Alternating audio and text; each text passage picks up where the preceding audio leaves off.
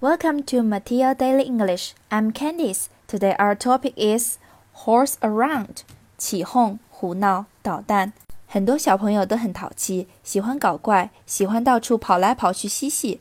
那么这些举动都是 horse around。例如，My nephews were horsing around in the living room and broke two cups.